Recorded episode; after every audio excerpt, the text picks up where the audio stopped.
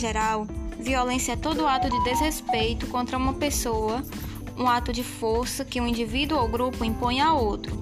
Ofender alguém é uma prática violenta, assim como a agressão física. No trânsito e nas estradas, o excesso de velocidade, dirigir um carro depois de ingerir bebida alcoólica, ultrapassar um sinal vermelho, são atos violentos, pois colocam em risco a vida de outras pessoas.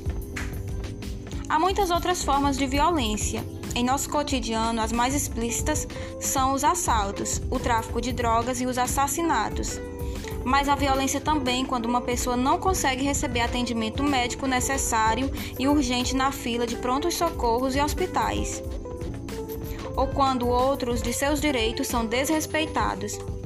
Em certos casos, a violência pode se manifestar silenciosamente por meio do desprezo, da exclusão, do preconceito, da discriminação, do isolamento de pessoas em razão de suas opiniões, sexo, etnia, cor da pele, crenças ou comportamentos. Nesse bimestre, abordaremos formas extremas de violência que atingiram países inteiros, envolverão o planeta em duas guerras mundiais.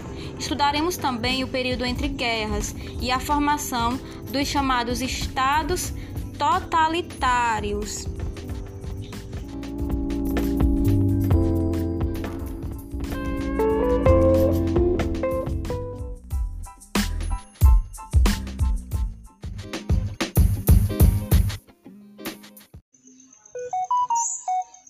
Olá, pessoal!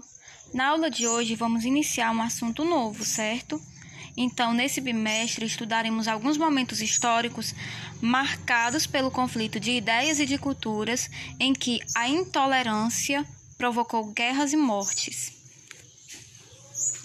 Você já experimentou uma sensação de estranheza ou de rejeição diante de ideias ou experiências diferentes das suas? Não é fácil encontrar pessoas com hábitos, crenças, estilo de vida, costumes e pensamentos diversos do, dos nossos. Como você reage diante delas? Em um primeiro momento, o que não, o que não parece com o que conhecemos nos causa estranhamento.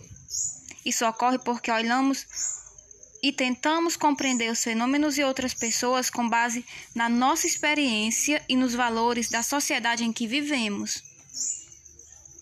Conviver com as diferenças é uma condição essencial para a vida em sociedade. A tolerância, isto é, a aceitação de diferentes formas de viver e pensar, é indispensável para a construção de um mundo mais livre e justo. Achar que apenas a nossa maneira de pensar e ver o mundo é correta gera o preconceito, que muitas vezes se manifesta por meio de atos de violência, como ofensas, menosprezo ou mesmo agressões físicas. Ser tolerante não significa ter de mudar a opinião ou adotar outro ponto de vista. A pessoa tolerante é aquela que, mesmo tendo suas próprias escolhas, respeita e admite outras maneiras de viver e pensar. Assim, a, a tolerância garante a todos que possam se expressar livremente, sem conflitos e de forma harmoniosa.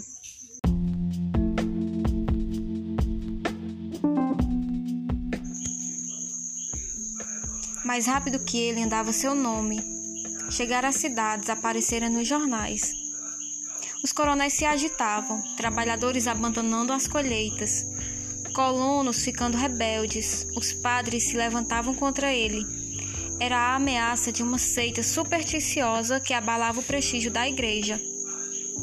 O beato continuava, indiferente. Não sabia sequer que seu nome provocara tanta discussão. As aves vinham pousar em seu ombro, os violeiros cantavam em sua honra, as mulheres beijavam a ponta do seu camisul, e as cobras enroscavam-se em seu braço magro, aninavam-se em seu peito cavado. Essas coisas se passaram no sertão, onde a fome cria bandidos e santos.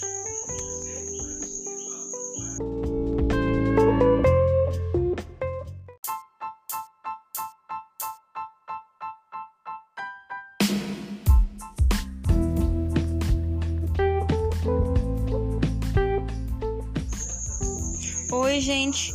Para início de conversa, gostaria de falar com vocês sobre a presença negra nos movimentos emancipacionistas.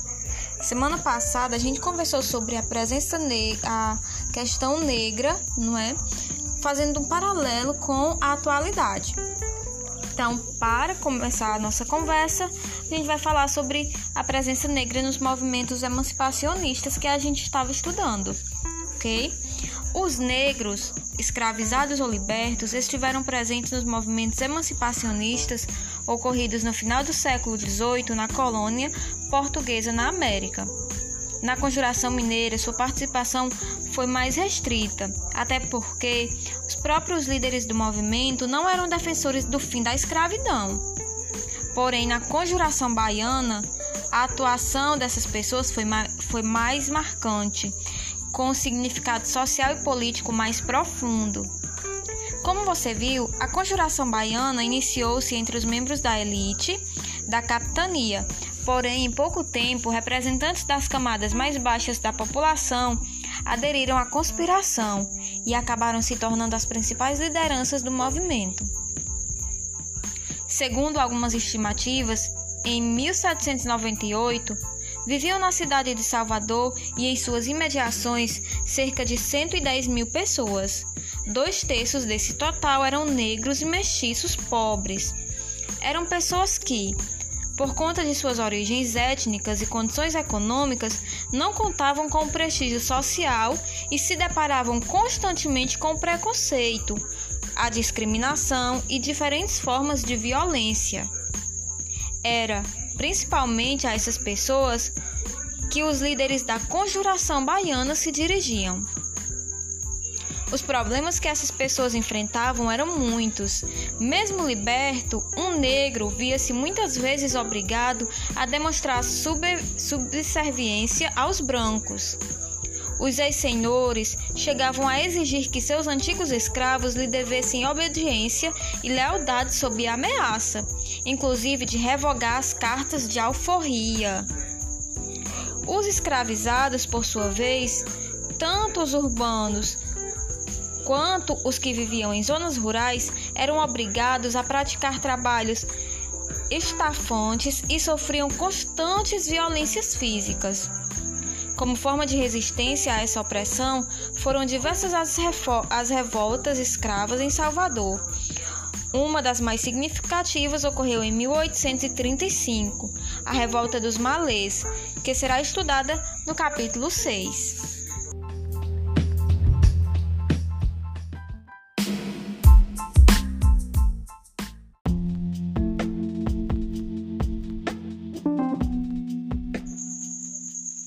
Enquanto as ideias iluministas circulavam na colônia portuguesa, em outros lugares do continente americano explodiam rebeliões contra o domínio colonial.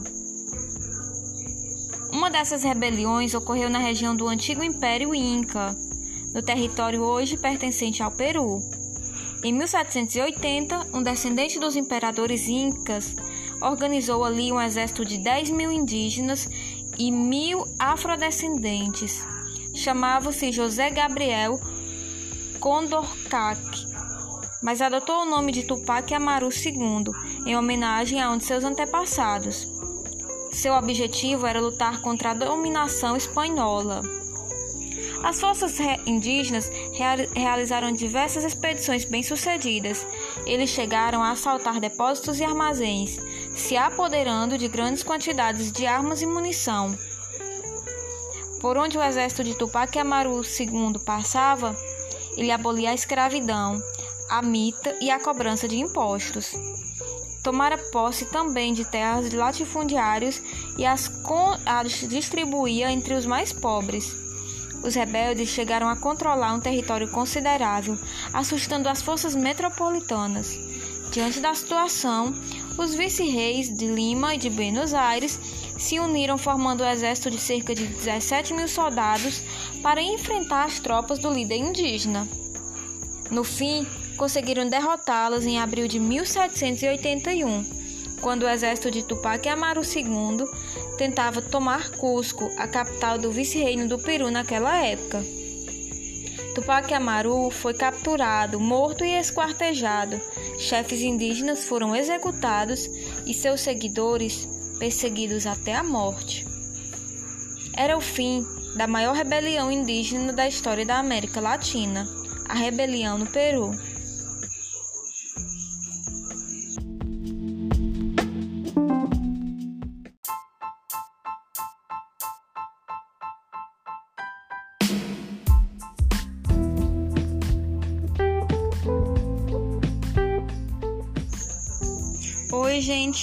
Para início de conversa, gostaria de falar com vocês sobre a presença negra nos movimentos emancipacionistas.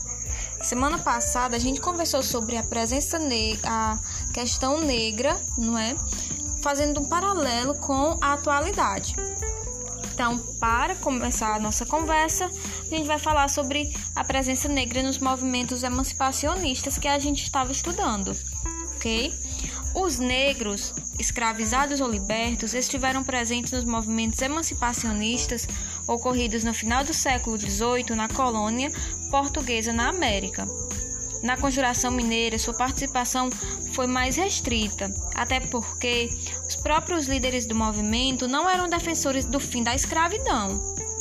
Porém, na Conjuração Baiana, a atuação dessas pessoas foi, foi mais marcante com um significado social e político mais profundo.